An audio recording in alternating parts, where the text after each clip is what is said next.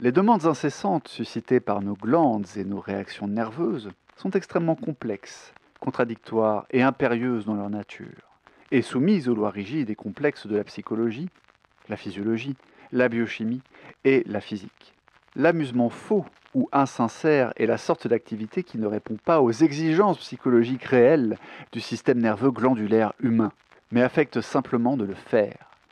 L'amusement réel est celui qui est basé sur la connaissance des besoins réels et qui fait donc mouche. Ce dernier genre d'amusement est ce que l'art est. Et il n'y a rien de plus important dans l'univers.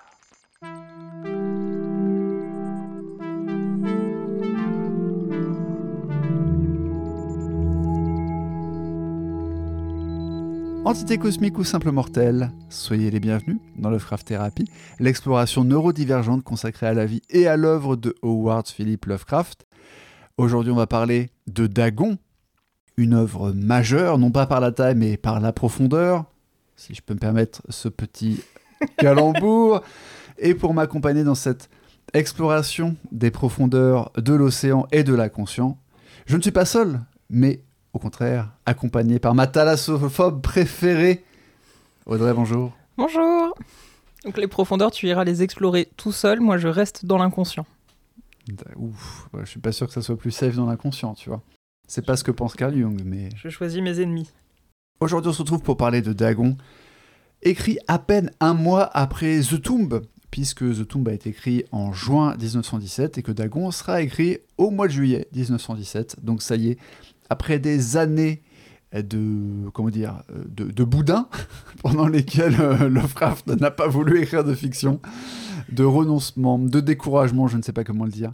Ça y est, il est parti, la machine se met en place et il va enchaîner les productions.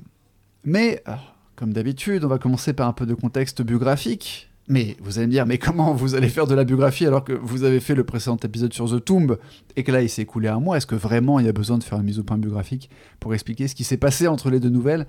Non. Je vous rassure, on va pas faire ce genre de point biographique.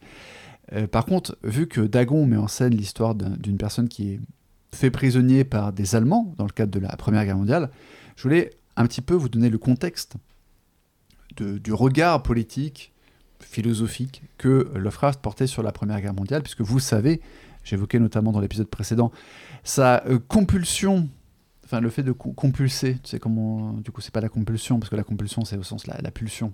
Est-ce que les, les, deux vont? Ça y est, on commence l'épisode par un, un, petit euh, euh, un, fumble grammatical et bécherelesque de ma part. Ouais, c'est dans accumulation plus en français, on dirait? Bah, si, si, tu compulses des volumes, tu vois ce que je veux dire dans une bibliothèque? Ça se dit pas Bah non. Je crois qu'on le dit pas. Euh, c'est quoi un anglicisme, tu ouais, il me semble. Mhm. Euh, la consultation, du coup. Bon, bref. Euh, la consultation compulsive de nombreux volumes journalistiques, y compris d'archives journalistiques, dans la bibliothèque municipale de Providence. Lovecraft avait donc une grande culture qu'on évoquait à l'épisode précédent. Il avait bien sûr des opinions nombreuses. En fait, il avait un peu des opinions sur tout ce garçon. Et concernant la Première Guerre mondiale, il faut savoir qu'en fait, il était absolument furieux au sujet de la Première Guerre mondiale mais peut-être pas pour les raisons que vous pensez. Le Robert nous dit compulser, consulter, examiner, feuilleter. C'est donc un verbe que l'on utilise en français. Ah voilà, mais du C'est moche, mais on peut le Du coup, si tu dis la compulsion, tu vois Attends, je vais chercher son transitif. Bah, donc je couperai ce blanc. Compulsation. Compulsation. Action de compulser, compulsation de témoignages, de documents, etc., etc. Donc je vous le disais, Lovecraft était furieux au sujet de la Première Guerre mondiale furieux notamment que les USA ne viennent pas en aide à l'Angleterre, puisque, vous le savez, il euh, s'enorgueillissait finalement, en tout cas il revendiquait dans sa jeunesse, d'être opposé à la guerre d'indépendance des États-Unis, et considérait que bien sûr le pays aurait dû rester euh, en état d'allégeance à la maison mère. Et en fait, ce qui le, ce qui le révoltait dans cette guerre, en fait, euh, c'était alors c'est moi qui emploie cette expression, hein, l'agression interraciale. Alors, on va clarifier tout ça bien sûr. Donc en fait, en avril 1915, il écrit un, texte dans le premier volume de son journal amateur à lui, qui s'appelle The Providence Conservateur, conservatiste, je n'ai plus le titre exact, mais bon voilà, le conservateur euh, en français. Voilà, il écrit un premier texte qui s'appelle Crime of a Century, rien que ça. Et euh, d'ailleurs, après, quand il y aura l'attaque du Lusitania, hein, pour ceux qui n'ont pas la rêve, donc c'est un sous-marin allemand qui a coulé un ferry euh, américain, si je ne dis pas de bêtises. Euh, je crois que c'était américain. Mais à l'époque, les États-Unis ne sont quand même pas intervenus. Et voilà. Ils ont joué la montre. Mais il écrira aussi un poème qui sera lui intitulé Le crime des crimes. Mais pour rester sur son pamphlet Le crime du siècle, en fait, voilà ce que Lovecraft dit Bien au-dessus de crimes nationaux tels que les complots serbes contre l'Autriche ou le mépris allemand à l'égard de la neutralité belge, bien au-dessus de choses aussi tristes que la destruction de vies innocentes ou des biens, se profile le plus suprême de tous les crimes, une offense non seulement contre la moralité conventionnelle, mais contre la nature elle-même, la violation de la race. Dans l'alignement racial contre nature des différentes puissances en guerre, nous constatons un défi au principe anthropologique qui ne peut que présager de mauvais augure pour l'avenir du monde. En effet, pour Lovecraft, tout ce beau monde, hein, donc les Autrichiens, les Scandinaves, les Hollandais, la Belgique, les Anglais, l'Allemagne, qui s'appelle pas encore Allemagne à l'époque d'ailleurs, hein, techniquement, hein, en fait c'est la, Prusse. Oui. Puisque c'est en fait c'est suite à la révolution bolchevique de 1917 que la Prusse va. et à la défaite en tout cas en 1918, j'ai plus la date exacte, mais. Enfin, c'est ce qui fait qu'en gros, euh, désolé de citer Hitler si tôt dans l'épisode, mais bon, c'est ce qui fait que Hitler, en fait, rentrant du front pendant la Première Guerre mondiale, découvre en gros que le pays pour lequel il s'est battu n'existe plus. voilà, ce qui va jouer un petit peu dans son nationalisme, dont on connaît les conséquences historiques. Bref, pour Lovecraft, tout ce beau monde, bah, ce sont des teutons. Voilà. Et les teutons, ce serait, selon lui, le sommet de l'évolution. Alors, je ne rentre, pas, je rentre pas plus que ça dans le détail du pamphlet, mais il cite notamment un concept euh, un peu euh, barbare, que je vais essayer de pas écorcher, qui s'appelle le Je vais, l'écorcher en fait. Le xanto...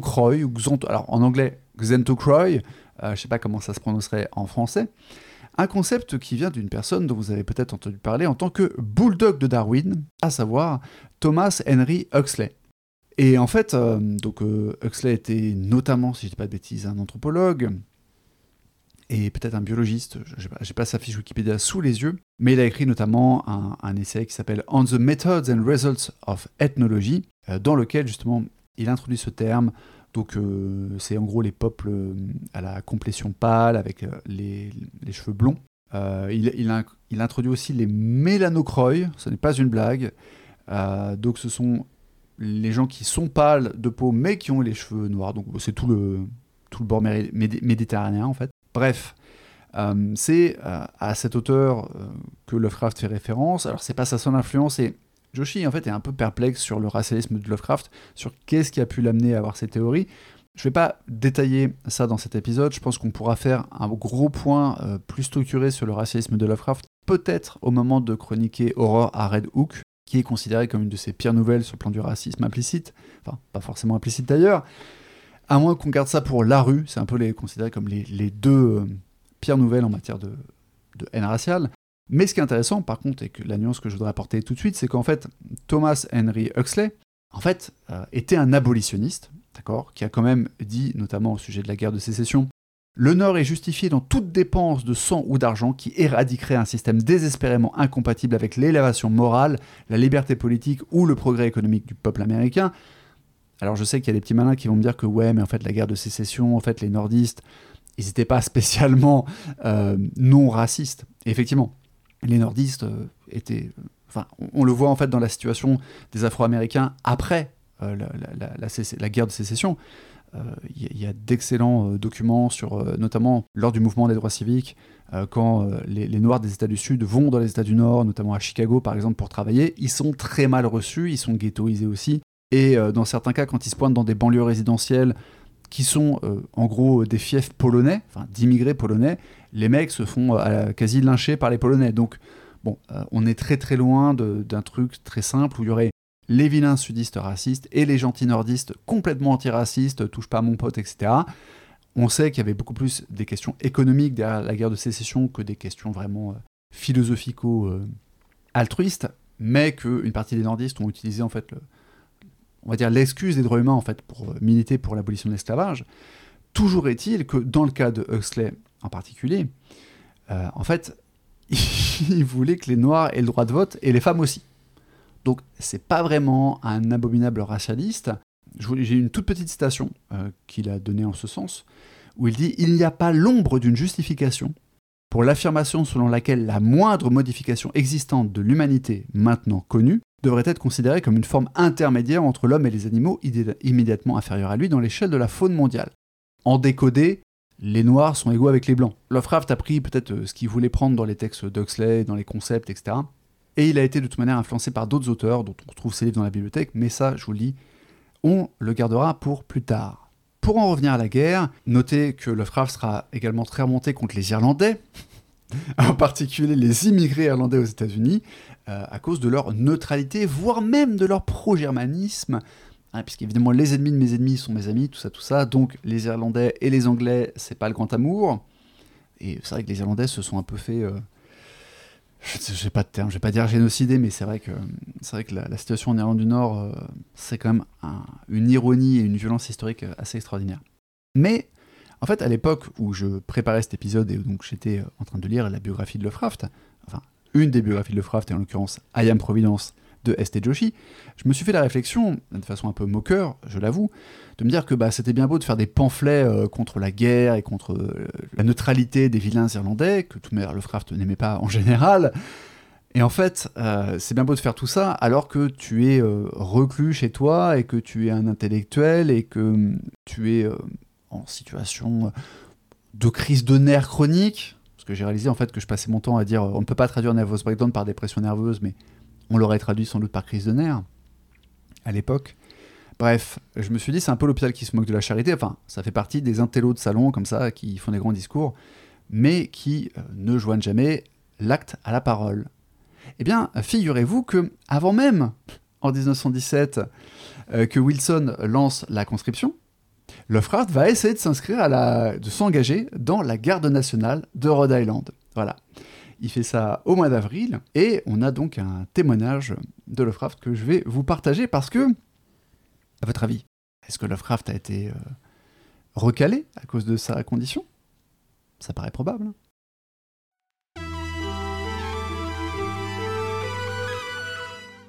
Il y a quelque temps, impressionné par ma complète inutilité au monde, je résolus de tenter l'engagement malgré mon état presque invalide. J'arguais que si je choisissais un régiment qui devait prochainement partir pour la France, ma pure force nerveuse, qui n'est pas négligeable, pourrait me soutenir jusqu'à ce qu'une balle ou un éclat d'obus se débarrasse de moi efficacement et définitivement. En conséquence, je me présentais au poste de recrutement de la garde nationale de Rhode Island et demandais à entrer dans n'importe quelle unité qui partirait la première sur le front. En raison de mon manque de formation technique, on me dit que je ne pouvais pas entrer dans l'artillerie de campagne, qui part la première, mais on me donna un formulaire de candidature pour l'artillerie côtière, qui serait envoyé après une courte période préliminaire de service dans l'un des forts de la baie de Narragansett. Les questions qui me furent posées étaient puérilement inadéquates, et en ce qui concerne les exigences physiques, elles auraient admis un invalide chronique. L'examen médical portait uniquement sur les troubles organiques majeurs, dont je ne suis pas atteint, et me retrouvais bientôt, comme je le pensais, soldat dûment inscrit dans la 9e compagnie de la garde nationale de Rhode Island. En voilà une surprise Qui aurait cru que notre reclus de Providence allait être engagé? Mais vous allez me dire, euh, ok, euh, Lovecraft est mort en 1937 d'un cancer, il n'est pas fait mention nulle part qu'il a fait la guerre. Qu'est-ce qui s'est donc passé? Eh bien, on parlait des profondeurs de l'inconscient. Voilà ce qui s'est passé de l'aveu même de Lovecraft. Comme vous l'avez peut-être déduit, je me suis lancé dans cette aventure désespérée sans en informer ma mère. Et comme vous l'avez peut-être également déduit, l'effet produit à la maison était loin d'être léger. En fait, ma mère était presque prostrée par la nouvelle, car elle savait que ce n'était que par une rare chance qu'un faible comme moi pourrait survivre à la routine rigoureuse de la vie au camp. Ces activités ont rapidement amené ma carrière militaire à sa fin pour le moment. Il suffit de quelques mots de notre médecin de famille concernant mon état nerveux pour annuler l'enrôlement, bien que le chirurgien militaire ait déclaré qu'une telle annulation était très inhabituelle et presque contraire aux règles du service. Mon statut final est celui d'un homme rejeté pour invalidité physique. Toujours de la faute des femmes. Joshi nous avoue qu'il ne sait pas trop quoi faire en fait des expressions fréquentes de souhait, hein, je cite, souhait ou en tout cas manque euh, de préoccupation au sujet de l'autodestruction de Lovecraft.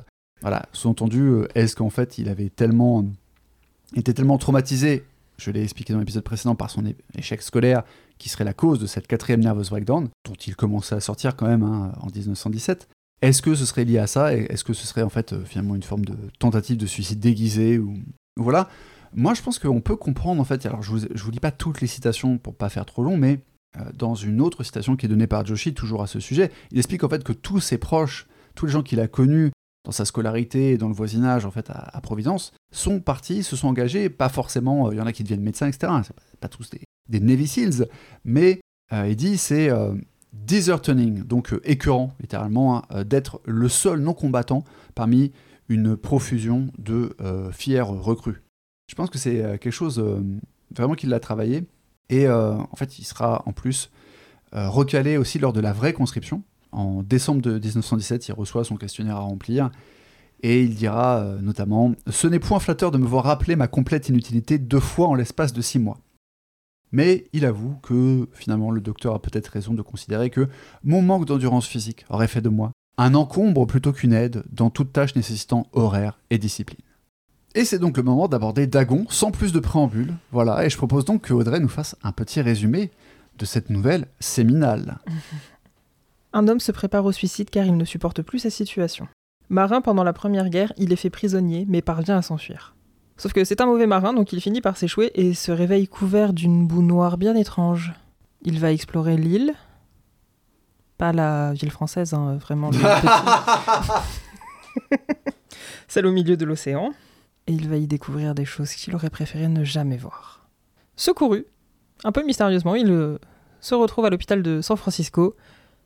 Mais en fait, il aurait préféré mourir car personne ne va jamais croire ce qu'il a vu et qui le hantera jusqu'à sa mort. C'est beau. Bah, écoutez, j'espère que ce podcast vous a plu. Voilà, euh, lisez cette nouvelle qui est excellente. Blague à part, est-ce que tu as aimé cette nouvelle, Audrey? Oui. Ok. Malgré son sujet euh, terrifiant. Oui, alors peut-être il faut que je précise pour nos auditeurs que je ne blaguais pas en fait quand je disais que je serais accompagné de ma thalassophobe préférée, car tu es réellement thalassophobe, et même euh, dans la thalassophobie, il n'y a pas forcément la peur des animaux marins. En fait, à la base, quand on regarde la définition, c'est vraiment la peur des grandes étendues d'eau, etc. C'est ça. En fait, moi, j'ai même pas tant peur de l'eau que ça. C'est vraiment, j'ai juste peur de ce qui vit dedans. Notamment des poissons. Donc, tu es entre autres ichthyophobe. C'est ça. Pour le dire à la française, hein, parce qu'en anglais c'est c'est un peu bizarre avec les, deux H à prononcer, mais ichthyophobe, bien. Alors même tu vois, si on devait euh, hiérarchiser les poissons, ça va à peu près. Okay. Ceux qu'on croise euh, communément, j'ai envie de dire. les fameux poissons alors, on vous a pas dit, mais on habite à Innsmouth en fait, donc on croise beaucoup de poissons communément. Non, mais voilà, les poissons rouges, les truites, les carpes, admettons. Mort chez le poissonnier, c'est déjà compliqué. Ouais. Les crustacés, crabes, crevettes, tout ça, c'est compliqué. Mais alors, tout ce qui a des tentacules et qui est vraiment visqueux, je vais pas faire la liste ici parce que c'est vrai que juste prononcer les mots, c'est un petit peu compliqué. Mais voilà, tout ce qui a des tentacules, c'est vraiment le, le level un peu maximum des enfers.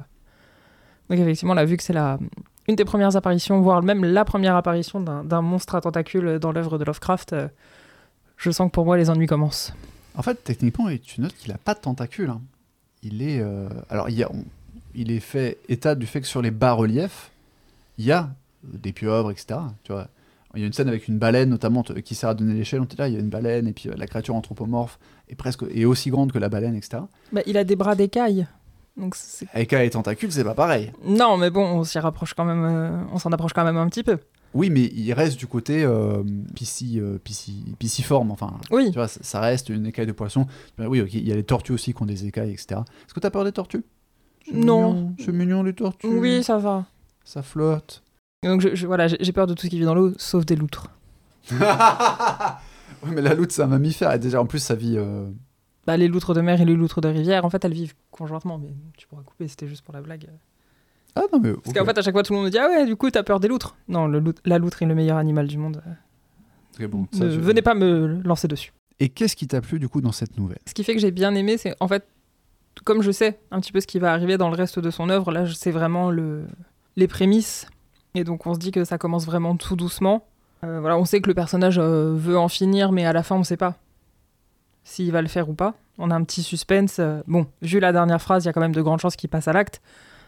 Mais, à moins que quelque chose soit vraiment en train de venir le, le récupérer, et du coup, auquel cas, il n'aurait plus besoin de se suicider, puisque peut-être que la chose va s'en charger pour lui. Ça, on ne sait pas. Là encore, c'est une nouvelle assez courte, et je trouve là encore une fois que c'est assez dommage que le, L'action commence basiquement dans les quatre derniers paragraphes. Ok. Sur les, les toutes premières pages, c'est un petit peu le récit de comment il en est arrivé là. Mais vraiment, la description du monstre, tout ça, c'est vraiment les quatre derniers paragraphes. Enfin, c'est un petit peu le principe de la nouvelle aussi, c'est que ça doit être très, très court, très condensé. Mais peut-être qu'on pourrait avoir quelques pages de plus, peut-être des descriptions en plus, ça, ça manquerait pas, je pense. Ok. Des descriptions de ce qu'il voit sur euh, l'île, par exemple, ou... euh, Oui, c'est ça, ou même un petit peu son, son retour en bateau. Parce qu'au final, c'est assez peu décrit. euh, assez peu décrit. Bah parce qu'en fait il se réveille directement. Euh... le Oui, vrai bateau, ouais, il, il est- il tombe, est euh, repêché. En fait, on ne sait pas. Il y a cette idée qu'une fois qu'il voit le monstre, enfin qui donc serait Dagon, on va revenir là-dessus. euh, une fois qu'il voit Dagon, bah en fait il est en état de choc et dans un état de où, même s'il retourne au bateau, il n'a pas vraiment conscience de ce qu'il fait. Il explique que- qu'il a ri et qu'il a chanté. Dans cet état de choc, il va au bateau et après limite il se réveille à San Francisco et il apprend qu'il a été récolté par un, un bateau américain. Donc euh, Et ouais, mais du coup, c'est encore, tu vois, un petit peu ce, ce truc qu'on avait déjà dans les nouvelles précédentes. euh, Ah bah, je, je me réveillais et, et en fait, euh, tout était là. Oui, bon, bah, le, le coup du. Et en fait, c'était un rêve Bon, peut-être qu'en 2024, on se lasse un peu. euh. Ah, parce que tu penses que c'était un rêve? Non, mais il y a un peu ce truc-là de. Ah bah, je sais pas ce qui s'est passé euh, parce que je me suis endormi et si ça se trouve, euh, j'ai rêvé, euh, on ne le saura jamais vraiment. tu vois. Peut-être qu'en fait, c'est pas lui, c'était pas Dagon, c'est peut-être son jumeau ou un rêve, ou en fait, ils étaient deux. On ne sait pas, tu vois. Alors en fait, il y a une légère ambiguïté, mais je pense en fait c'est même pas vraiment une ambiguïté. Je pense que c'est juste un peu un clin d'œil, presque peut-être un clin d'œil à, The Tomb et à Poe, etc. Parce que il nous dit qu'en fait, une fois qu'il part à la dérive, ah, parce que donc le, personnage un subrécargue, j'ai découvert ce mot euh, en lisant le- la nouvelle, euh, ce personnage réussit à s'échapper du bateau allemand. Et il explique d'ailleurs qu'il est nul en navigation. Du coup, tu envie de dire, bah, qu'est-ce que tu faisais sur le bateau? Je sais pas. Bah, après, tu peux être juste un manutentionnaire sur un bateau à l'époque, t'es pas obligé de savoir euh, naviguer, quoi. Mais bon. On a bien la, la bravème maritime pendant les JO, euh, dont les conditions d'accès ne nécessitent pas forcément de savoir nager. Donc, euh, Ah, C'était le petit pamphlet anti-police. euh, et anti-JO. Et anti-JO. Alors ça, anti-JO, je te rejoins complètement, bien sûr. Euh, c'est nous qu'on paye avec notre argent.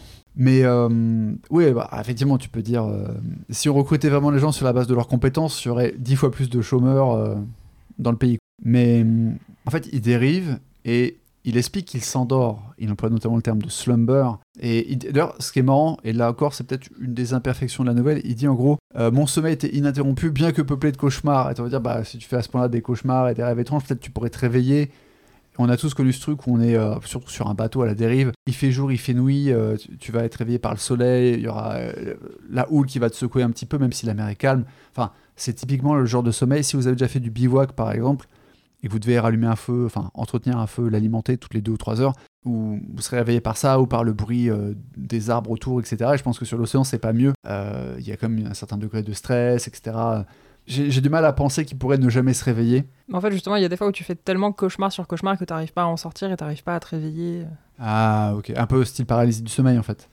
Alors, sans que ça en soit vraiment, mais oui, un petit peu dans ce style-là où tu enchaînes cauchemar sur cauchemar et tu sais que tu dois te réveiller, qu'il le faudrait, mais ton, ton inconscient fait pas le, le switch et du coup, tu, tu parviens pas à te réveiller. euh, En fait, c'est presque du cauchemar lucide, mais pas complètement, quoi. C'est ça.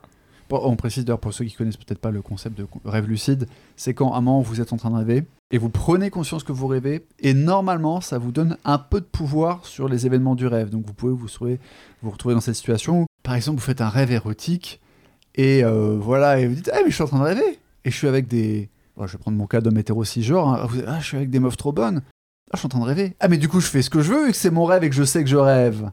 Qu'est-ce qui te faisait rire? Euh, non, mais c'est que par exemple, moi la dernière fois, j'ai fait un cauchemar lucide où je devais me cacher euh, d'un tueur et j'étais dans un très grand immeuble. Et donc ça faisait euh, dans mon cauchemar plusieurs heures que j'étais caché. Et j'ai mon inconscient qui est arrivé et qui, et qui s'est dit Eh, mais ça fait trop longtemps là en fait. Genre, il faut qu'il se passe quelque chose. Et du coup, je me suis réveillé parce que ça faisait trop longtemps que j'étais caché du tueur en série. Je ne sais pas ce que ça dit de moi, mais Parce que du coup, c'était un cauchemar, mais en fait, du coup, il n'y avait plus de menaces. Donc, ton inconscient, il se faisait chier. Il était en mode, hey, généralement, j'ai demandé un cauchemar, il doit se passer des trucs, je dois flipper, là, je flippe pas. c'est ça, j'ai pas signé pour ça, les gars. Bref, je trouve ça un peu hum, imparfait, comme je le disais. Ce truc qui est peut-être censé nous faire penser que est-ce que vraiment ce que le, le protagoniste a vécu, c'était pas un rêve parce qu'il dérivait sur l'océan et que du coup, avec la fièvre de la mer, hein, c'est un concept qui existe chez les marins, la, la- la sea fever. Bon, euh, moi personnellement, je pars du principe que il a vraiment trouvé cette île et qu'il a vraiment vu la créature. Dites-moi d'ailleurs ce que vous en pensez. Alors, dans les commentaires, je- je- il me semble que sur les avis de podcast, on peut pas trop laisser des commentaires euh, épisode par épisode, mais quand la vidéo sortira sur YouTube éventuellement, ou tout simplement à l'adresse lovecrafttherapypodcast.gmail.com. Ou sur Instagram, je me ferai un plaisir de lire vos commentaires et d'y répondre. Et oui, tu fais bien de le rappeler, car lors de l'épisode précédent, j'ai dit que j'étais très peu actif sur Instagram, et c'est pour ça que j'ai confié les clés de la boutique à Audrey. Donc voilà, sur Instagram, c'est avec elle que vous interagirez, sur Twitter, c'est avec moi. Voilà. Je suis pas tout à fait d'accord avec toi quand tu dis que ça met trop de temps à démarrer, parce qu'en fait, pour moi, l'ouverture en soi, c'est déjà euh, une ouverture très forte. On retrouve en fait une tradition, enfin en tout cas ce qui va devenir une tradition Lovecraftienne. On l'a eu avec The Tomb, c'était la toute première occurrence de ce gimmick-là. Dagon, c'est la deuxième, et on a le protagoniste, qui dès les premières lignes, protagoniste et narrateur du coup, qui dès les premières lignes nous annonce qu'il est, bah, là en l'occurrence, à deux doigts de se suicider, euh, morphinomane, etc. Et c'est une figure, euh, je vais dire, cinématographique. Je pense que ça se pratiquait dans les nouvelles avant le cinéma, la preuve, hein. mais euh, c'est ce qu'on appelle How did we get here Pour ceux qui connaissent un peu la franchise Mission Impossible, je vais prendre cet exemple parce que c'est le premier qui me vient en tête. Dans Mission Impossible 3, le film s'ouvre sur Tom Cruise qui est attaché à une chaise. En face de lui, une femme est en otage et on a le grand méchant Agro-Grou qui veut sa patte de lapin, le fameux truc dont personne ne sait ce que c'est finalement, à part peut-être une arme chimique. Euh, le monsieur Zemmour Hoffman qui dit Je veux la patte de lapin et qui compte et qui tire dans la tête de la femme attachée euh, devant Tom Cruise. Et après, générique, avec la célèbre musique de Léo Schifrin, magnifique, magnifique. Et, euh, et hop, on retrouve, on repart dans un flashback en fait. Voilà. Et ça, c'est un truc que vous trouvez dans plein d'autres films. T'as peut-être d'autres- d'autres exemples en tête euh, comme ça Alors là, j'en ai pas comme ça qui me viennent, mais c'est déjà quelque chose en fait qui dans le cinéma me dérange. Ok Moi, je suis pas ultra fan de ce truc-là. D'accord. Hey, vous vous demandez comment j'en suis arrivé là? Et bah, euh, ah non, c'est- ah si, bah, dans Five de Igor Gottsman, Ok. Euh, qui est une, une comédie française avec euh, François Civil et Pierre Ninet. Comédie de bande de potes et c'est justement euh, ça commence en Thaïlande sur une petite île et Je pense à un, deux- à un autre exemple, American Beauty de Sam Mendes. Hmm, commence par ça, puisque ça commence par la voix off de Kevin Spacey qui dit euh, Aujourd'hui je suis mort ou quelque chose comme ça. Et je sais plus si on le voit vraiment, si on voit son cadavre avec le sang sur le crâne, etc. Mais en tout cas, la voix t'annonce la fin du film. Et donc le truc c'est de se dire mais comment on est arrivé là en fait? Et tout le film finalement n'est qu'un immense flashback. et ça nous permet de parler de Sam Mendes sans que j'ai à faire de blagues sur 1917. Très astucieux. Je sais pas si tout le monde l'aura celle-là. Mais euh, oui, je, vois, je, peux comprendre que ça te dérange comme euh, dispositif. Parce qu'on peut dire c'est un peu facile. C'est-à-dire qu'au lieu d'ouvrir le film avec euh, un truc classique en trois actes, situation normale, puis perturbation, puis résolution, etc. mettons par exemple Alien, euh, situation normale, des camionneurs dans l'espace, perturbation, un signal de détresse. Voilà. Ça, veut dire que là, on, doit poser le contexte, etc. Alors qu'avec le How Did We Get ça permet d'ouvrir le film ou le livre sur une scène d'action, une scène à suspense par exemple, qui du coup ne fait pas l'économie de l'exposition qui va arriver après, mais permet de passer toutes les scènes d'exposition sous un filtre Instagram de Hey, il y a du suspense, hein Non, parce que là on a ouvert l'intrigue sur un truc super chaud et tout, une scène intense, hein. Donc là, même si l'exposition c'est un, peu, un peu nul, c'est un peu chiant, euh, vous vous demandez comment on est arrivé au truc du début là, hein. C'est ça qui dérange en fait? Oui, c'est ça. Ouais, moi j'ai- j'aime bien la- un petit peu la, la linéarité. euh. Ah oui, donc euh, tu n'es pas une fan du cinéma de Christopher Nolan. Non, parce que j'aime les scénarios bien écrits. Et que les personnages aient des prénoms.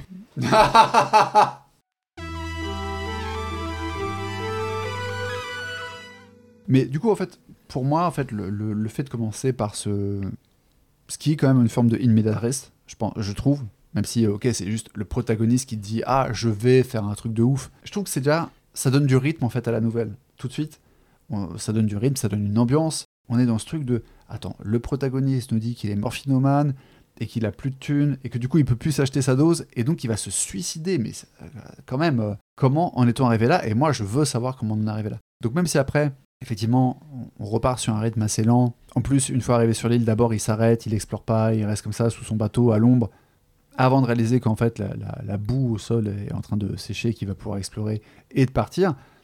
Ça permet en fait d'avoir un, crescendo et d'avoir surtout un paroxysme bah, qui est très intense en fait. C'est comme un spasme en fait de, la nouvelle quoi. Mais ok, ok, je comprends que ça puisse euh, te déplaire. Ouais, moi ce que, j'aime bien par contre, c'est là, c'est les descriptions. Bon, qui, dans les précédentes nouvelles déjà, étaient plutôt bien travaillées. Mais là, je trouve qu'on on rentre un petit peu tout de suite dans le vif du sujet où, quand il commence à visiter, il parle d'une satanique laideur. Hmm. Et euh, donc, bah, il l'a pas encore compris, mais effectivement, euh, satanique, démoniaque, euh, il, il s'en rapproche un petit peu. voilà, il sent déjà qu'il y a une atmosphère un peu lourde. Je pense que voilà, il aurait juste pu dire une atroce laideur ou une immonde quelque chose. Mais non, non, c'est vraiment satanique. Je trouve que c'est plutôt bien trouvé là-dessus. Là, c'est quelque chose qui, moi, m'a un peu dérangé encore. J'avais déjà fait la remarque pour The Tomb aussi, avec cette. euh, dans The Tomb, c'était encore plus marqué avec ce sous-texte de, châtiment divin qui s'abat sur la famille euh, Dudley.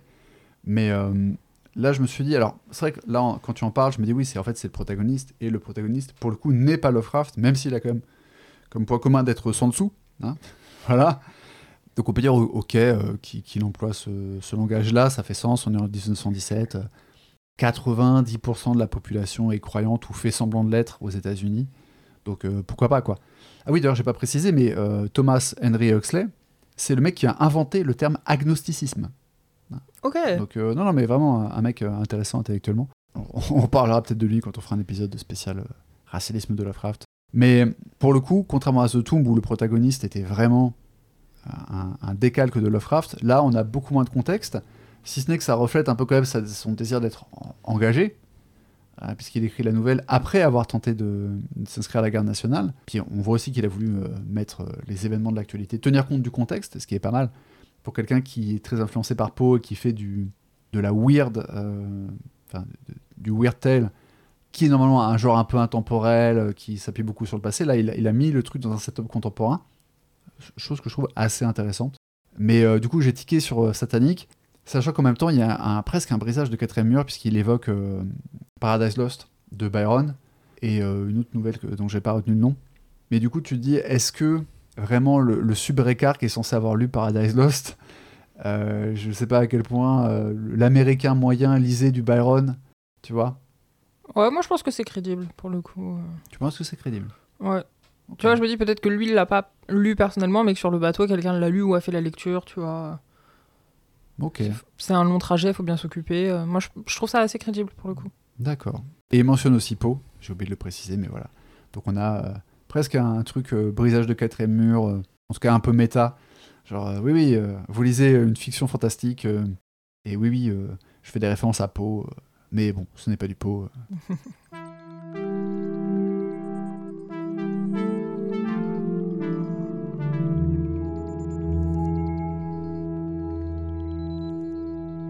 On sait que la nouvelle Dagon a été inspirée à Lovecraft par un rêve, puisque interrogé par un certain John Ravner Bullen, euh, qui était journaliste dans le Transatlantic Circulator, et qui s'étonnait un petit peu que le, protagoniste de Dagon soit en fait euh, à moitié euh, aspiré dans la boue, dans la fange, dans le limon, et arrive malgré tout à ramper jusqu'au bateau. Donc il disait Could he, all sucked into mire, crawl to this boat Euh, Ce à quoi Lovecraft a répondu La victime héros est à moitié enfoncée dans la fange, et pourtant il rampe. Il se traîne dans la vase détestable, avec ténacité, alors qu'elle s'accroche à lui.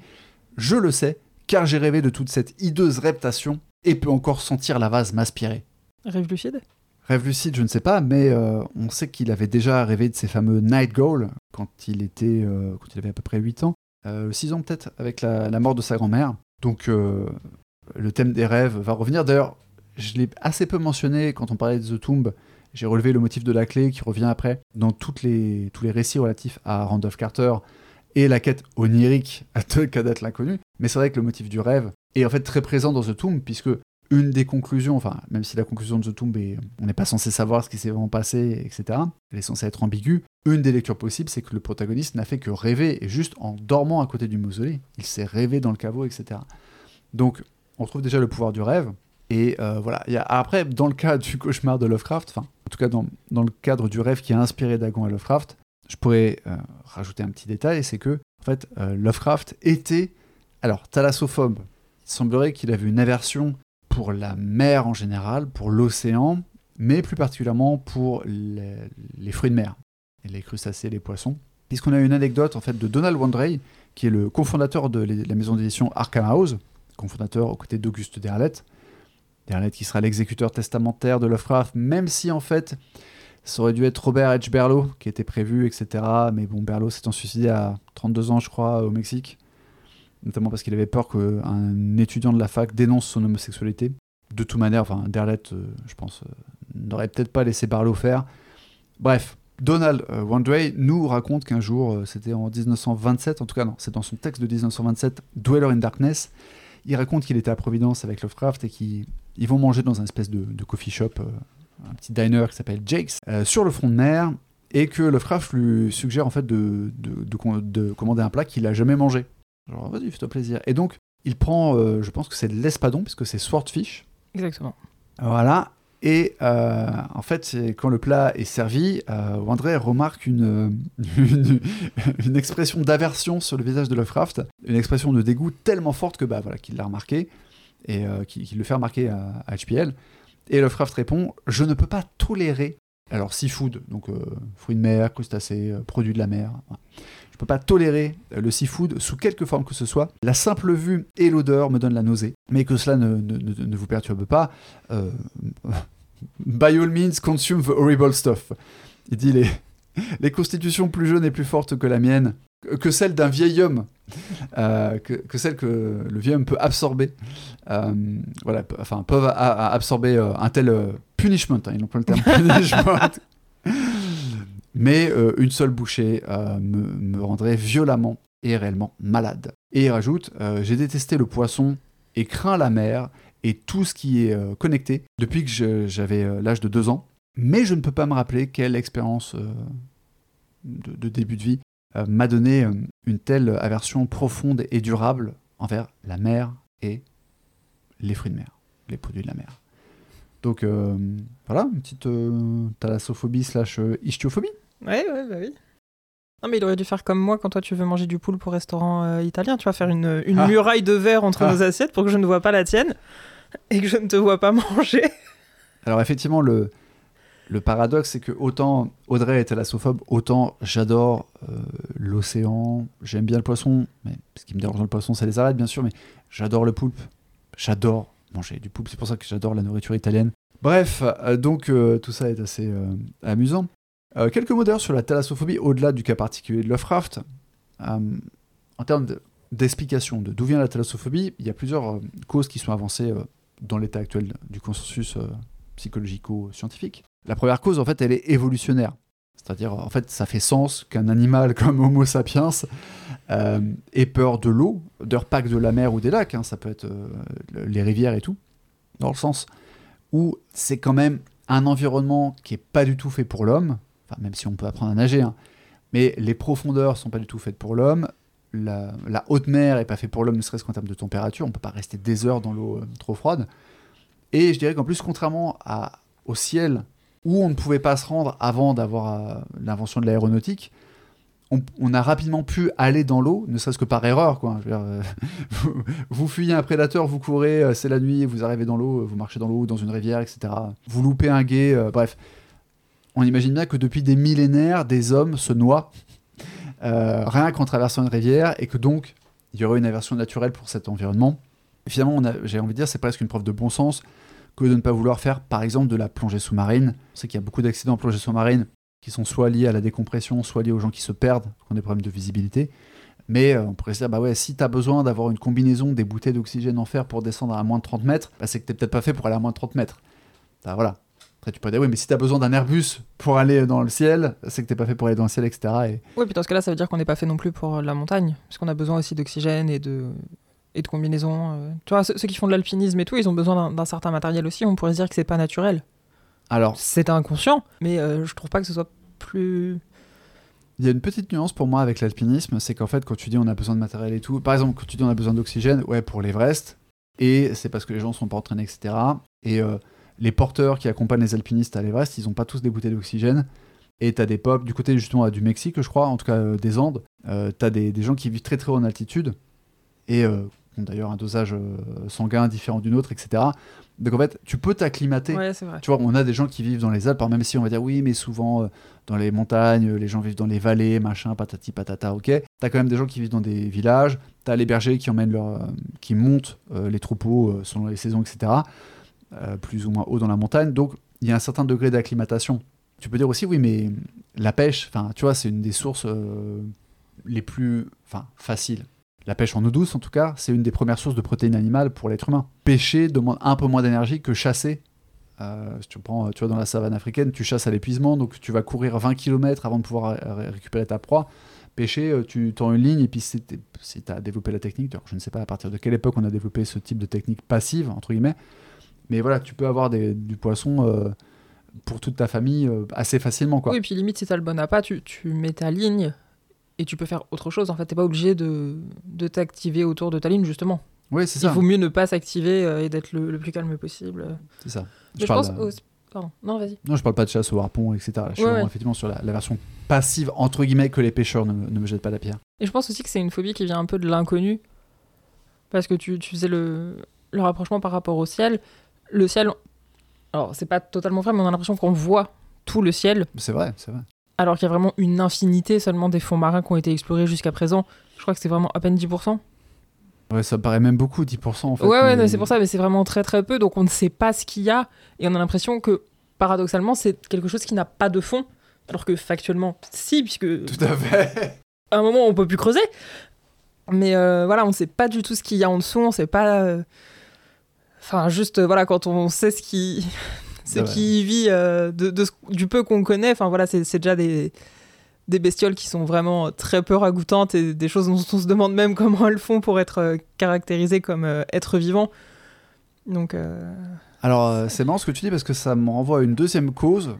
Je voulais, je voulais creuser un peu la notion de la thalassophobie pour cet épisode. Et une deuxième cause avancée par, bah, par la page Wikipédia anglaise, hein, anglophone, je, je vous cache pas mes sources, c'est la cause culturelle euh, par exemple, les récits de naufrage qu'on trouve déjà dans la Bible, euh, les faits divers euh, de type attaque de requins, etc. Hein.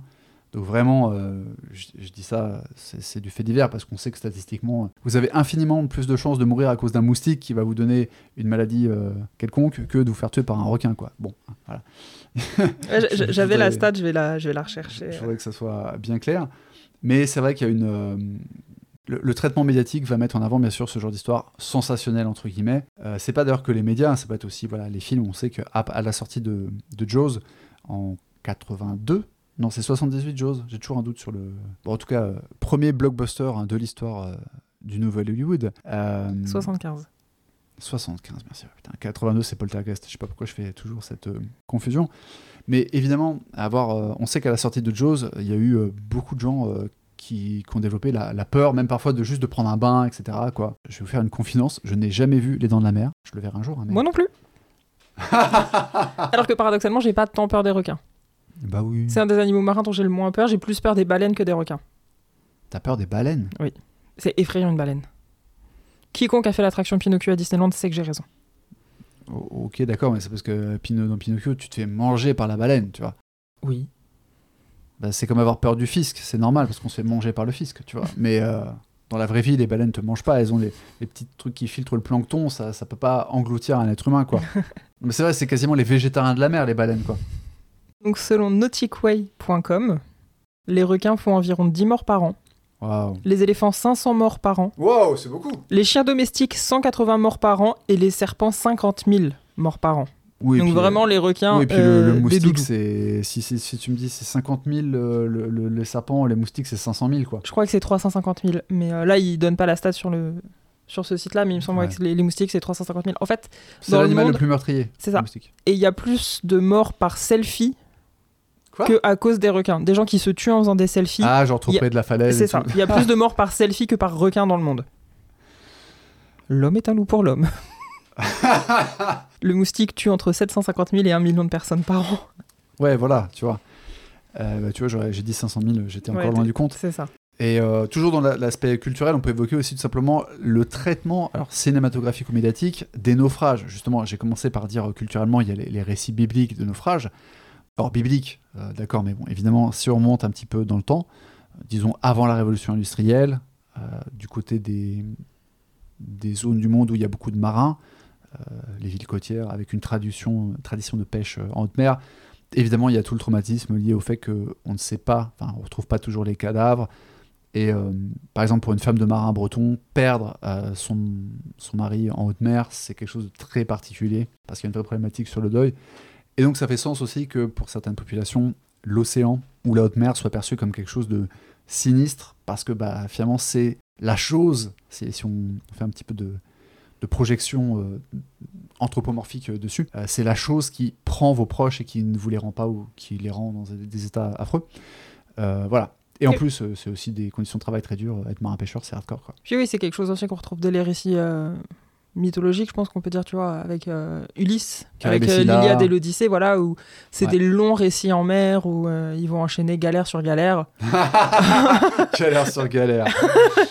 Ah, je les ai pas relus depuis la sixième, donc euh, ça date un peu, je, je ne sais plus exactement ce qui, ce qui leur arrive, mais euh, dans mon souvenir, c'est pas tip top cool. Il me semble qu'en haute mer, ils ont pas tant de problèmes que ça. Il y a les sirènes qui Tu vois, viennent le ouais, tenter, il se fait ligoter au mât. Il y a peut-être quelques monstres marins. Mais c'est vrai que les- après, les aventures de Lys, c'est beaucoup aussi euh, sur les îles, Oui. les différents endroits, le cyclope et tout. C'est des choses qui se passent à la terre ferme. Mais effectivement, il y a cette idée d'errance, C'est ça. On sait que c'est très long parce que du coup, on n'est même pas sûr qu'ils reviennent un jour. alors que les Athéniens étaient des bêtes de navigateurs. Donc, euh, ben justement, ils connaissaient le danger, je pense. Il y a ça. On, on est très bon navigateur, mais du coup, on sait à quel point c'est dangereux, donc on va écrire là-dessus. alors, en l'occurrence, j'aurais pas la même interprétation que toi. Alors, ça fait aussi longtemps, plusieurs décennies que je n'ai pas relu euh, ni l'Iliade ni l'Odyssée. Mais en fait, ce que je ressens, moi, c'est que pour des raisons en fait d'environnement géographique et donc culturel, vous savez que la, la géographie influence les cultures. C'est quelque chose qui est assez facile à constater. D'ailleurs, je vous recommande un très bon livre là-dessus qui s'appelle Origine au pluriel. J'ai pas le nom de l'auteur, mais c'est vraiment très sympa à lire. C'est une sorte de sapiens, mais euh, un peu moins fumeux et plus centré vraiment sur la, question géographique. Mais c'est aussi un peu ce genre de livre qui donne une, grande explication, un grand euh, framework pour euh, interpréter l'histoire humaine, en l'occurrence celui de l'environnement géologique et géographique. Puisque les Athéniens étaient des très bons navigateurs, ce qui n'était pas le cas d'ailleurs de tous les Grecs, enfin tu vois, les, Spartiates je crois n'étaient pas spécialement navigateurs, mais en gros, euh, c'était normal qu'ils créent des mythes qui se passent dans cet environnement de navigation. Mais par contre, beaucoup des dangers que rencontre Ulysse, bah, tu vois par exemple les sirènes, tu peux aussi le voir de façon très métaphorique, euh, la tentation, le désir, machin. Je suis sûr que Jordan Peterson euh, parle d'Ulysse dans une de ses conférences. Et si c'est pas lui, Jung l'aura fait avant, etc. Bien sûr. Donc je prendrais pas forcément le fait que le- les aventures d'Ulysse et certaines de ses épreuves se passent en mer comme un truc contre l'océan en général. Même si on pourrait aussi se dire ce que je disais des, des- des marins et des femmes de marins est valable aussi pour les Athéniens et les femmes d'Athéniens. Et il y a autre chose aussi, je pense que si ça fait aussi peur, c'est parce qu'on sait que ça existe factuellement. Enfin voilà, on Les voit des monstres marins, tu veux Les dire. monstres marins, voilà, on voit des poissons, on voit des poulpes, on voit des pieuvres, on voit des crevettes. on ne parle pas assez du, du potentiel effrayant d'une crevette ou d'un homard. Alors que, bah, par exemple, moi j'ai pas peur des extraterrestres puisque jusqu'à preuve du contraire, j'ai pas l'impression. Enfin, on m'a pas apporté la preuve que ça existait. J'ai pas la preuve des fantômes, donc j'ai pas peur des fantômes, encore que ça se discute. Mais euh, j'ai pas peur des chiens à douze pattes parce que ça n'existe pas. Alors que les animaux marins, oui, ils existent. Donc je pense qu'il y a aussi ça, le... leur réalité tangible en fait fait que c'est euh, effrayant.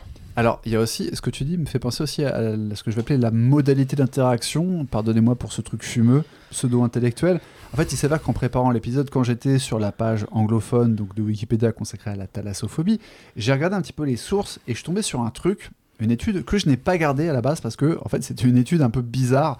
Euh, c'était sur je ne sais plus quelle revue, mais en fait, il n'y avait pas du tout de schéma, il n'y avait pas du tout de, de graphiques statistiques et tout. Et d'ailleurs, euh, dans la partie de discussion, euh, enfin, dans la partie de data, il disait euh, non, au- aucune donnée n'a été créée ou ajoutée ou collectée pour cette étude. Donc j'étais en mode, bah, vous foutez de ma gueule en fait. Vous l'avez fait avec quoi du coup enfin... Donc je me suis demandé quel était le profil des auteurs illuminés de cette étude.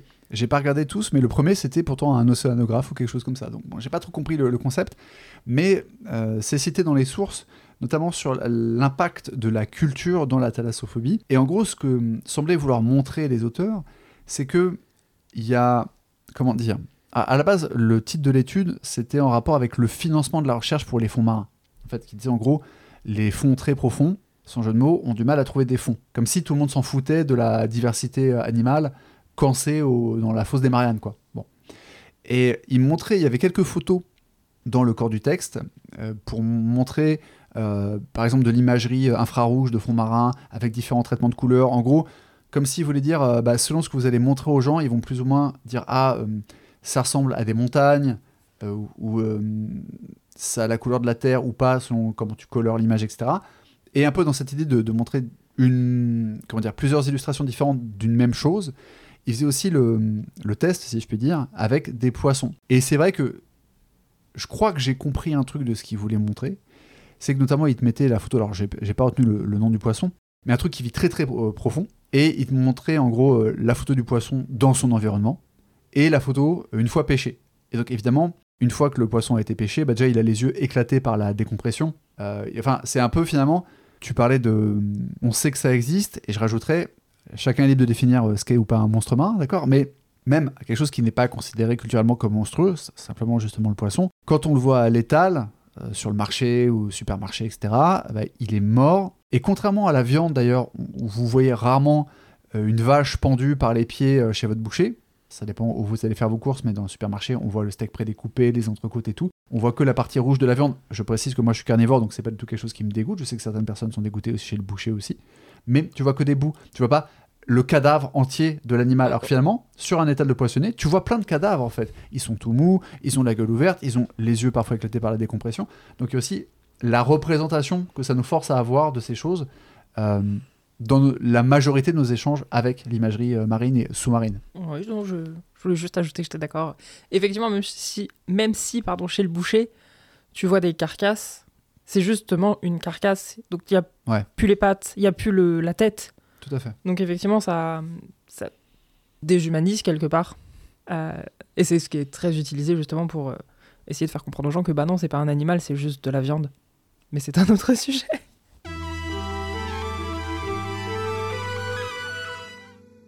Et la dernière cause, euh, enfin, les dernières causes potentielles de, de thalassophobie, après les causes évolutionnaires et culturelles, sont tout simplement les causes personnelles.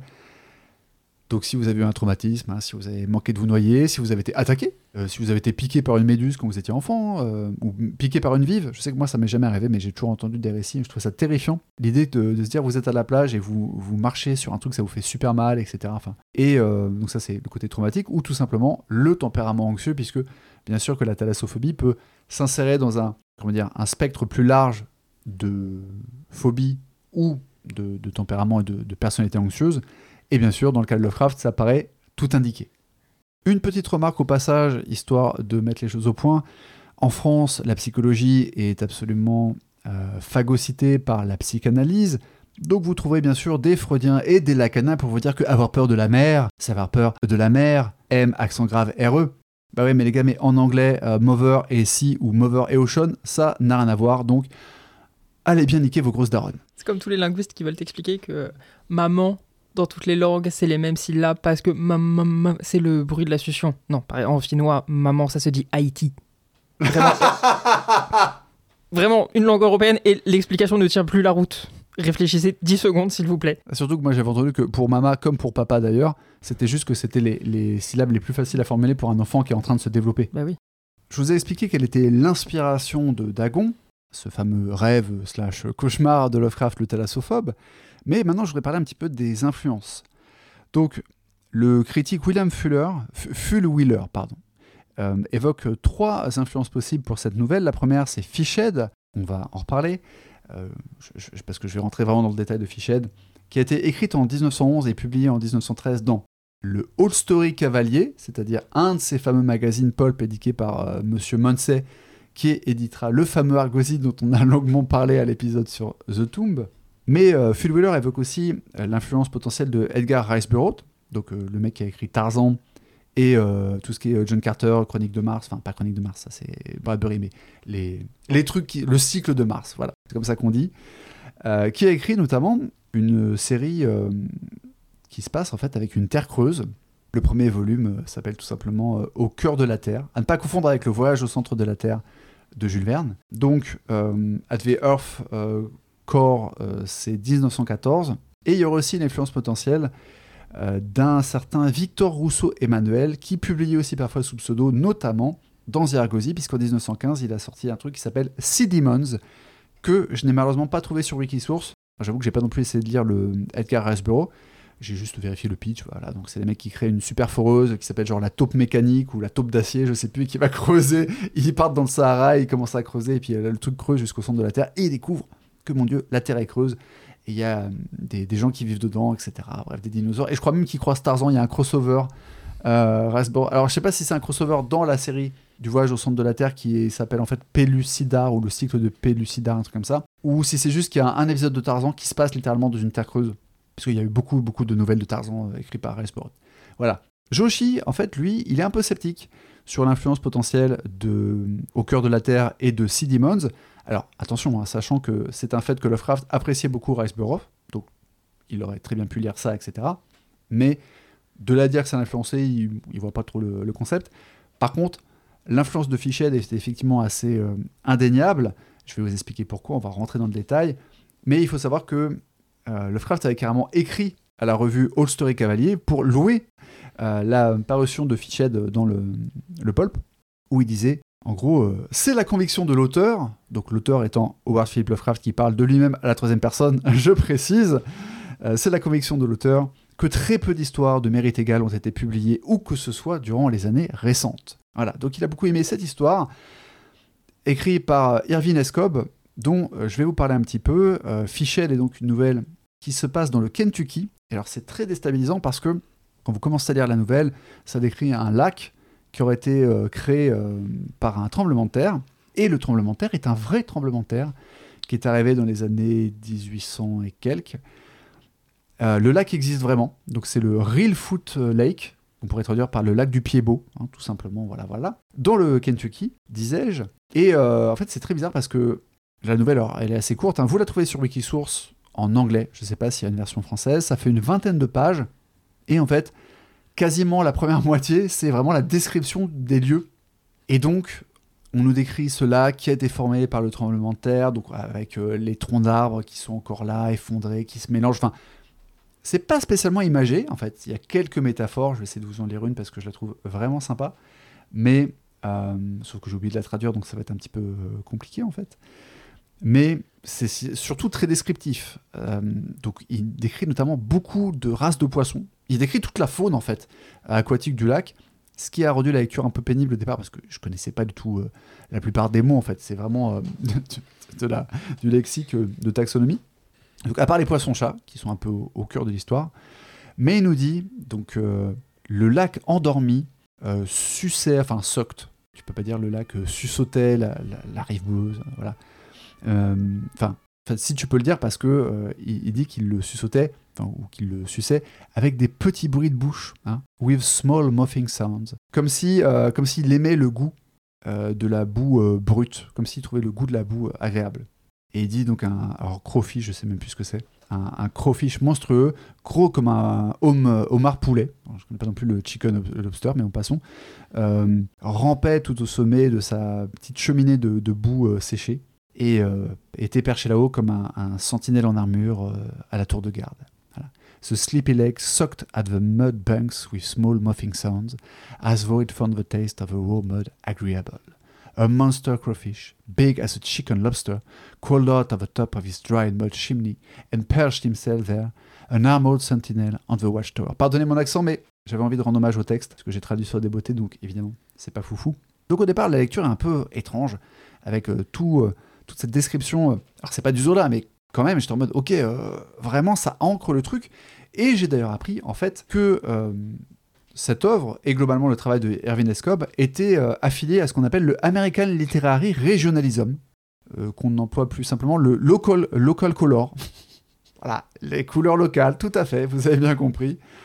Donc, qui est en fait un, un style qui été populaire à partir du milieu du 19e siècle jusqu'au début du 20e, et qui est censé justement, en fait, euh, que ce soit de la poésie ou de la prose, euh, donner beaucoup d'importance au décor, à l'environnement euh, et à l'environnement local. En fait, mettre l'emphase sur des, features spécifiques, que ce soit le dialecte, les coutumes, l'histoire du lieu ou les paysages d'une région particulière. Et il y a même des gens qui ont théorisé que ce, mouvement en fait avait aidé à la réconciliation nationale des États-Unis après la sécession, etc. Bon, ceci explique cela, et ça explique le, fait que le, Escob ait choisi un vrai lieu, euh, voilà, une vraie faune, euh, notamment des terribles moustiques. Alors, ça ressemble, la description qu'il en fait, ça fait penser aux moustiques tigrés. Mais euh, non, parce que les moustiques tigrés, ils sont arrivés d'Asie dans les années 80, paraît-il, à cause d'un cargo, d'un container. Mais voilà, il y a beaucoup, je crois qu'il y a plus de 160 espèces de moustiques appartenant à la même famille que les tigrés. Donc en fait, bon, pourquoi pas, des trucs locaux. Mais euh, j'avoue qu'en en faisant mes recherches sur les différents poissons qu'ils nommaient, sur les moustiques et tout, sur la faune locale, même moi qui ne suis pas vraiment phobique des animaux, surtout pas en photo quoi, j'ai fini par me sentir un peu bizarre. Parce qu'il y a quelques spécimens quand même un peu étranges, notamment un poisson qu'on appelle, alors je veux pas dire de bêtises, l'orphie. Euh, en fait, c'est affilié à la famille des, des, des poissons-chats, mais non. Euh, désolé si j'écorche le nom, mais en fait, c'est un, poisson qui a un espèce de bec pointu et qui saute hors de l'eau et qui parfois tue des gens. Alors, beaucoup moins que les moustiques, hein mais du coup, euh, il y a des gens qui sont en train de pêcher euh, en Asie notamment, et le truc qui sort hors de l'eau, il les, il, les, il les pénètre, en fait. euh, voilà, il les, il, taille, quoi. Voilà. Bon, donc, voilà, c'était un peu perturbant, ces histoires de faune. Mais alors, qu'est-ce que raconte l'histoire de Fichhead Déjà, elle nous décrit le personnage qui s'appelle Fichhead, qui est un métis de père nord-américain ou et de mère native, à moins que ce soit l'inverse. Mais voilà, c'est un métis afro, afro-natif qui euh, est un peu difforme. Il a euh, presque pas de cou, il a des très grosses lèvres, euh, un peu comme un poisson. Enfin voilà, l'auteur nous, file un petit peu la, c'est pas une métaphore, mais il file la, couleur du texte et, le parallèle entre Fichhead, surnommé comme ça par les habitants à cause de sa difformité, qui vit dans une petite cabane au bord du lac. Et la, cabane, elle est vraiment au bord de l'eau. Il y a un gros tronc effondré qui lui permet d'aller se promener, de marcher sur le tronc. Avec, alors, il n'a pas les pieds palmés, mais c'est pas loin. Il a des pieds très, très, euh, très agiles et, quasi préhensibles. Et euh, bah, après, si vous marchez beaucoup pieds nus, vous avez des pieds quasi préhensibles. hein. Pas besoin qu'ils soient palmés euh, comme un. On en reparlera une prochaine fois. Et on sait que le soir, au coucher du soleil, il est sur le tronc et il y a des rassemblements de poissons-chats, une des espèces de, poissons qu'il y dans le lac. On ne sait pas s'il leur donne à manger, mais voilà, côté comme ça, il vit proche de la nature et il y a un lien. Clairement, il y a un lien. Et il s'avère que dans le voisinage, il y a euh, deux rednecks, j'ai pas de meilleur mot, euh, Joel et Jake, qui sont deux frères, dont l'auteur nous dit qu'ils n'avaient ni bien matériel ni réputation, dans le sens euh, bonne réputation, quoi. Qui le détestent parce qu'un jour ils l'ont accusé de, vous savez, de- d'empiéter sur leur ligne de pêche ou je sais pas quoi, et en fait il les a rossés devant tout le monde. D'abord il est resté impassible, et puis quand ils sont devenus plus agressifs, il les a rossés devant tout le monde. Et du coup depuis ce jour-là ils ont décidé de se venger. Et en fait la nouvelle raconte simplement l'assassinat de Fichette, parce que malheureusement, alors je vous spoil le truc, hein, mais faut plutôt le lire pour l'ambiance de toute manière.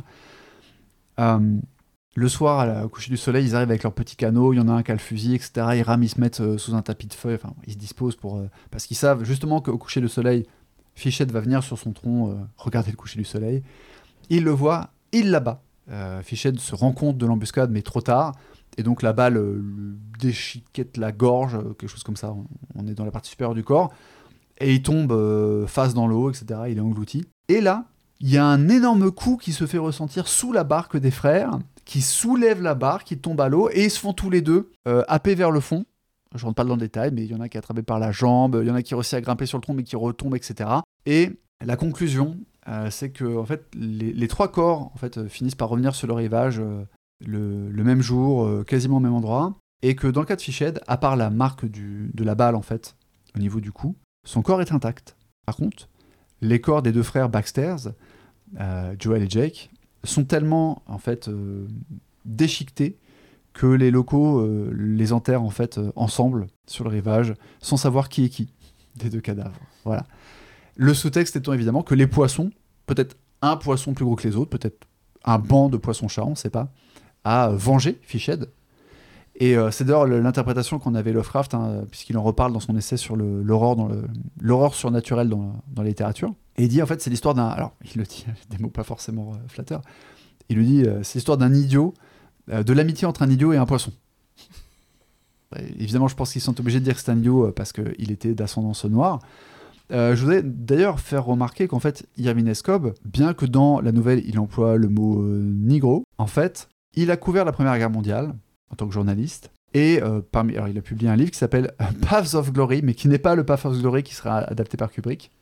Celui-là est Ah. sorti euh, dans les années 30 ou 40, je ne sais plus, donc c'est pas du tout le même. C'est un autre Sentier de la Gloire. Et il a sorti notamment un article euh, intitulé Young Black Joe qui vantait les mérites des soldats afro-américains au front, leur courage, etc., leur abnégation.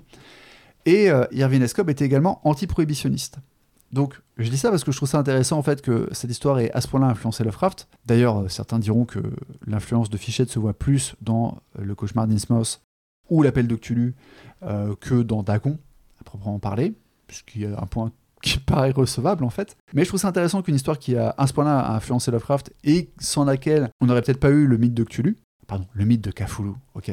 Une histoire a été écrite en fait par quelqu'un qui n'avait visiblement pas les mêmes opinions politiques que Lovecraft, que ce soit sur la prohibition, même si sur ce point Lovecraft finira par changer d'avis, mais c'est plus euh, parce qu'il voit que ça marche pas la prohibition en fait, hein, puisqu'il a jamais aimé l'alcool. À la fois donc sur la prohibition et à la fois sur euh, la situation des Noirs, puisque Irving Scott, bien qu'étant un sudiste, euh, un habitant du sud des États-Unis, n'était visiblement pas un gros raciste qui pensait que les Noirs étaient inférieurs. Donc je voulais quand même mettre en avant cette, cette nuance-là, tout en vous présentant la nouvelle Fichette. Que je n'irai jamais. Ouais. Dans les influences, en fait, euh, là on vient de parler des influences littéraires, mais il faudrait aussi parler des influences euh, conceptualo-mythologiques, puisqu'en fait, Dagon, la créature qu'on voit, euh, semble inspirée de ce que Joshi lui-même appelle le dieu philistin, mi-homme, mi-poisson. sauf qu'en fait, ce dieu philistin, mi-homme, mi-poisson, présenté tel quel en tout cas dans la Bible hébraïque, bah, en fait, pas du tout quoi. C'est-à-dire qu'en fait, Dagon était un dieu sumérien, enfin, c'est là que ça se complique. Parce que chez Sumer, il y avait Enlil qui serait en fait l'équivalent de Dagon. Euh, mais un coup on dit c'était un dieu des Philistins, un coup on dit c'était un dieu des Cananéens. Je vous avoue que je ne me suis pas lancé dans une archéologie complète du truc parce que Sumer c'est un truc très compliqué, toutes les nuances, euh, toutes les peuplades, etc. Mais en gros, il y avait un Dagon qui avait un culte. Euh, le centre culturel principal de ce culte était à Tutul, Tutul, je sais pas comment se dit, qui correspond à l'actuel territoire du gouvernorat de Raqqa en Syrie. Donc un gouvernorat, c'est un peu comme une région en France, puisqu'ils ont l'équivalent des, préfets. Donc euh, voilà, et euh, en fait le culte varie un petit peu selon les villes. Il, avait lieu aussi à Ebla, Marie ou Emar, donc tout ça c'est des trucs qui correspondent basiquement à la Syrie actuelle. Hein. Et euh, donc en fait, il y avait le panthéon araméen, enfin bref, c'est un peu le bordel, et clairement, si vous trouvez que le Proche-Orient actuel c'est compliqué, la Mésopotamie c'est compliqué aussi. Mais en tout cas, il y a, semble-t-il, une équivalence parce qu'on a retrouvé un texte archéologique euh, dans des fouilles à. Je crois que c'est à Ebla, justement, qui est une liste, en fait, de, de pères de Dieu. Genre, euh, à qui correspond quoi euh, chez les voisins, enfin voilà. T'as aussi les listes des concubines, enfin, c'est un truc bizarre. D'ailleurs, le nom du texte, c'est littéralement Anne égale Anu. Donc A-N, signe égale A-N-U. C'est comme ça qu'il est présenté sur la page wiki. Et donc Dagon serait en fait l'équivalent de Enlil, le fameux dieu sumérien Enlil, qui est un dieu très important, puisque dans la, mythologie sumérienne, c'est basiquement l'équivalent de ce que serait Jupiter. C'est-à-dire que c'est plus le père des dieux que le dieu des dieux, puisque Enlil a un papa euh, qui s'appelle Anne, donc il fait partie des sept super dieux, euh, qui sont justement euh, soit Anne lui-même, sa concubine, enfin son épouse, et leurs enfants. donc Anne étant l'équivalent de, certains diraient peut-être Chronos dans la mythologie grecque, et sa concubine étant l'équivalent de Gaïa chez les Grecs, les Grecs, les Romains. Voilà, j'essaie de faire des, équivalences simples. Euh, mais pareil, le culte d'Enlil, il va évoluer hein, au fil du temps, mais euh, il fera partie vraiment des quatre dieux les plus importants. Avant que le culte sumérien, sous l'influence euh, des Acadiens notamment, devienne un peu plus finalement patriarcal, au sens, disons, peut-être pas monoïlâtre, mais on, sent qu'on commence à se rapprocher. Il y aura clairement une modification du dogme, de ce que j'ai compris en survolant la page wiki. Et euh, si vous voulez en savoir plus sur Sumer, je vous, je, conseille un excellent livre qui s'appelle L'histoire commence à Sumer. Pas si excellent que ça parce que c'est un peu redondant comme beaucoup de, livres de non-fiction et de vulgarisation euh, états-uniens, mais c'est quand même très sympa. Et ça permet notamment de voir que les impôts et le fisc existaient déjà à l'époque de Sumer. L'école, les châtiments corporels. Les devoirs. Exactement, il y a tout un passage sur l'école, les devoirs, la punition, etc. Donc c'est très intéressant pour voir que finalement en 4000 ans, euh, enfin en 5000 ans, Enfin non, parce que c'est 4000 avant Jésus-Christ. Donc en 6000 ans, on n'a pas beaucoup évolué finalement. Et rappelons que les Sumériens sont soupçonnés d'avoir inventé la première écriture au monde avec leur écriture cunéiforme, notamment dans le but de faire de la comptabilité. Voilà. Et c'est une lecture aussi très sympathique pour ceux qui aiment la SF et qui voudront après lire Snow Crash, euh, ou qui ont déjà lu Snow Crash et veulent un petit, un petit supplément euh, universitaire sur le sujet. Tout ça pour dire qu'en fait, dans la mythologie sumérienne, Dagon n'est absolument pas mi-homme, mi-poisson. Il est anthropomorphe, et il a un chariot et une masse. Voilà. Donc, euh, rien à voir en fait. Mais euh, comme il semblerait qu'on ait compris en fait tout ça assez récemment, parce que notamment les découvertes qu'on a fait à Sumer, il me semble que c'est plutôt après la Seconde Guerre mondiale, euh, en termes archéologiques. Donc évidemment, Lovecraft ne pouvait pas les euh, comprendre. Ce qui m'amène à euh, ce que dit Joshi sur la nouvelle. Est-ce que tu as une question Est-ce que tu vas rajouter quelque chose sur Dagon, le dieu, etc. non, pour moi c'est bon. C'est une divinité que je connaissais pas du tout avant de m'intéresser à Lovecraft et à laquelle je vais pas particulièrement m'intéresser du coup pour des raisons évidentes. Mais... ah, peut-être la version sumérienne qui n'est pas mieux mi-poisson du coup. peut-être. Ok. Toujours est-il que voilà, Joshi fait remarquer deux choses. Euh, la première chose qui vous fait remarquer, c'est en fait le parallèle en quelque sorte avec The Tomb. J'en avais moi-même parlé en fait à l'épisode précédent sur le fait que The Tomb commence par quelqu'un qui est interné. Du coup, on peut douter de son témoignage, de la véracité de son témoignage. Dagon commence par quelqu'un qui est morphinomane et va se suicider. Du coup, on peut douter de la véracité de son témoignage aussi. Mais Joshi, plus précisément, fait remarquer qu'on a moins d'exploration en fait de la psychologie euh, du narrateur dans Dagon que euh, ce n'est le cas avec euh, Gervas Dudley dans The Tomb. Et en fait, il explique ça parce que pour lui, c'est essentiel d'établir que avant les événements, le narrateur de Dagon était parfaitement rationnel. Voilà. L'idée étant que c'est bien sa rencontre avec le monstre qui l'a rendu fou. Et contrairement à, à, Dudley dans, dans The Tomb, où on nous pose déjà qu'il a un tempérament fragile. Là encore, grosse, grosse projection de Lovecraft dans The Tomb, ce qui n'est pas le cas dans Dagon. Euh, ça, c'est la première remarque. Et la deuxième, bah, c'est plus que une remarque, c'est une très belle citation.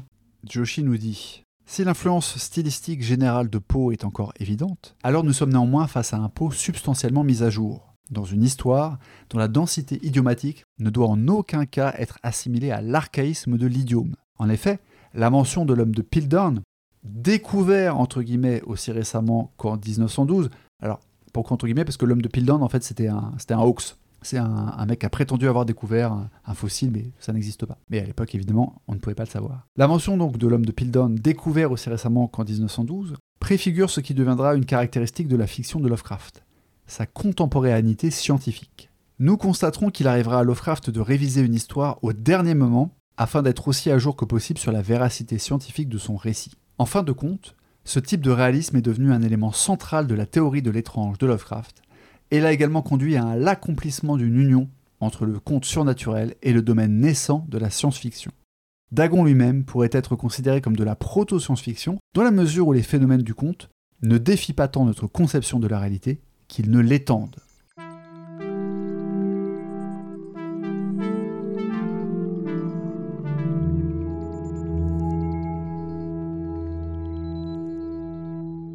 Approche de la fin de ce podcast et je voudrais juste souligner quelques points d'intérêt qu'on n'a pas encore évoqués euh, jusqu'ici au sujet de la nouvelle.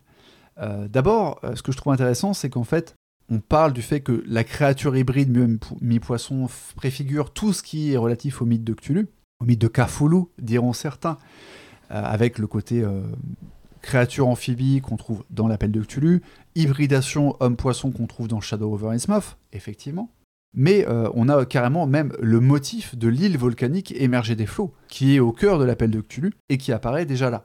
C'est d'ailleurs amusant qu'une fois secouru, le marin, euh, on lui dise euh, Ah non, mais il n'y a pas eu d'île, pas, eu de tempête, quoi que ce soit, non, non, c'est dans tes rêves. Alors que, bah, bon, on est en 1917, on n'a pas cartographié parfaitement toute la planète. Donc, et si c'est un truc qui vit sous les eaux et qui sort une fois tous les 500 ans, bah voilà, a priori, ça peut passer à la trappe. Donc on a ce motif de l'île euh, qui émerge des flots, qui préfigure l'appel de Cthulhu, au-delà du côté euh, mi-homme, mi-poisson.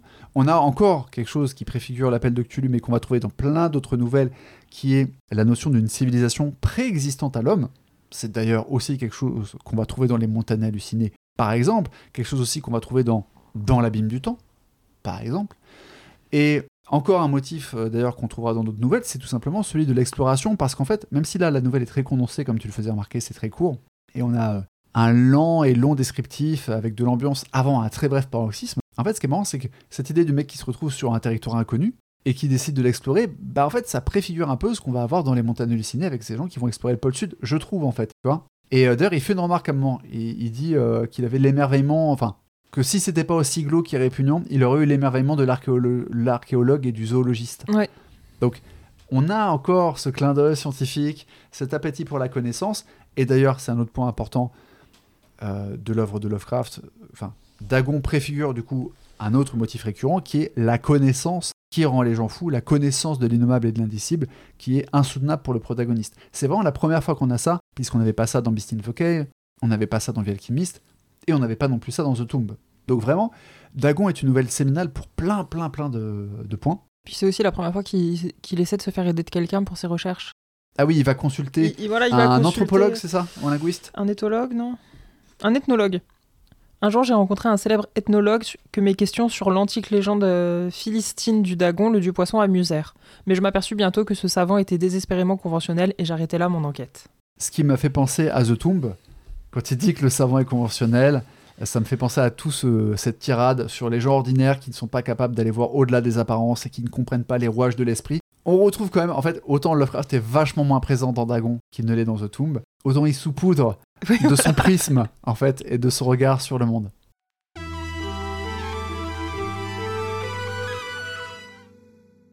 Euh, un mot de la fin? Méfiez-vous des bulots. non, un vrai mot de la fin, euh, si vous ne l'avez pas encore lu et que vous n'avez pas du tout euh, jeté un œil à son travail, je vous conseille la version de Gutanabe, qui est du coup la version euh, transposée en, en manga. Donc c'est un tome qui compte euh, Dagon et dans l'abîme du temps, je crois. Non, c'est pas Dagon et le Molos plutôt? Non, il me semble vraiment pas, mais... Ok, je viens de dire une bêtise peut-être. Parce que je crois que je viens de... Ouais, Mais- Celui qui hantait les ténèbres et Dagon, par Gutanabe. Ah oui. Ah oui, sachant qu'en plus, celui qui hantait les ténèbres, c'est vraiment un des chefs-d'œuvre de Lovecraft. C'est ça, donc voilà, c'est un, un tome double parce que sinon euh, ça valait pas le coup de, le sorti- de sortir Dagon juste euh, dans cette édition-là, puisque c'est une, ce sont des, des très jolies éditions. Euh, Kiun fait un, un vrai euh, super travail là-dessus avec des, des éditions euh, façon cuir, euh, dans des jolies couleurs, le, le papier est de qualité, l'ancrage aussi est vraiment bien respecté, les noirs sont très profonds, donc c'est vraiment des, des ouvrages euh, que je vous recommande. Alors, couleur pour la couverture, hein, bien sûr, puisque c'est du manga, donc c'est en noir et blanc. oui, bien sûr, bien sûr, la, la couverture cuir est en couleur, mais effectivement l'intérieur non, Merci pour cette recommandation. mais je t'en prie. J'ai l'impression que cet épisode euh, est anormalement court par rapport à ce à quoi on vous habitué. Mais je vous remercie quand même d'avoir écouté jusqu'au bout. J'espère que ça vous a plu, que ça vous a intéressé. Vos retours sont les bienvenus à Lovecraft Therapy Podcast à gmail.com. Je ne sais pas quand le prochain épisode sortira parce que malheureusement j'ai beaucoup beaucoup de travail et euh, ce podcast me demande beaucoup de temps. Euh, le montage de The Tomb par exemple m'a pris à peu près une dizaine d'heures, un peu moins, euh, 8 ou 9 heures je crois. Euh, je chronomètre tout. Euh, ce que je fais pour savoir euh, quelles sont les charges euh, horaires des différents projets sur lesquels je travaille. Donc malheureusement je ne peux pas vous donner de date. J'espère que d'ici deux mois vous aurez un épisode qui sera donc consacré à ce qui est peut-être une des nouvelles les plus étranges de Lovecraft, mais pas pour les raisons auxquelles on pourrait s'attendre. Une nouvelle intitulée A Reminiscence of Dr. Samuel Johnson. Je n'en dis pas plus. Je sais vraiment pas comment on va s'en sortir avec cet épisode. Je vous le cache pas, pour avoir lu la nouvelle déjà, je, je sais pas ce qu'on va faire. Je sais pas comment ça va se passer. Mais bon, euh, ce qui est intéressant, c'est qu'après, on part sur des choses un peu plus classiques comme Polaris, la transition de Juan Romero, et plein de petites perles que j'adore. Merci euh, pour votre soutien. On a eu plus de 100 téléchargements en moyenne par épisode depuis que ça a commencé. Je compte pas le trailer, hein, je compte l'épisode 1 sur Best in the Cave, l'épisode 2 sur Alchemist, l'épisode 3 sur The Tomb. Donc ce sont des très beaux chiffres pour un podcast qui fonctionne uniquement sur le bouche à oreille et grâce au post Instagram euh, alimenté par Audrey. Donc merci à tous ceux qui nous suivent. Merci aussi euh, si vous avez envie de partager euh, votre découverte du podcast à vos proches, aux gens susceptibles d'aimer Lovecraft ou d'aimer le découvrir. Voilà. Merci beaucoup et à très bientôt. Ciao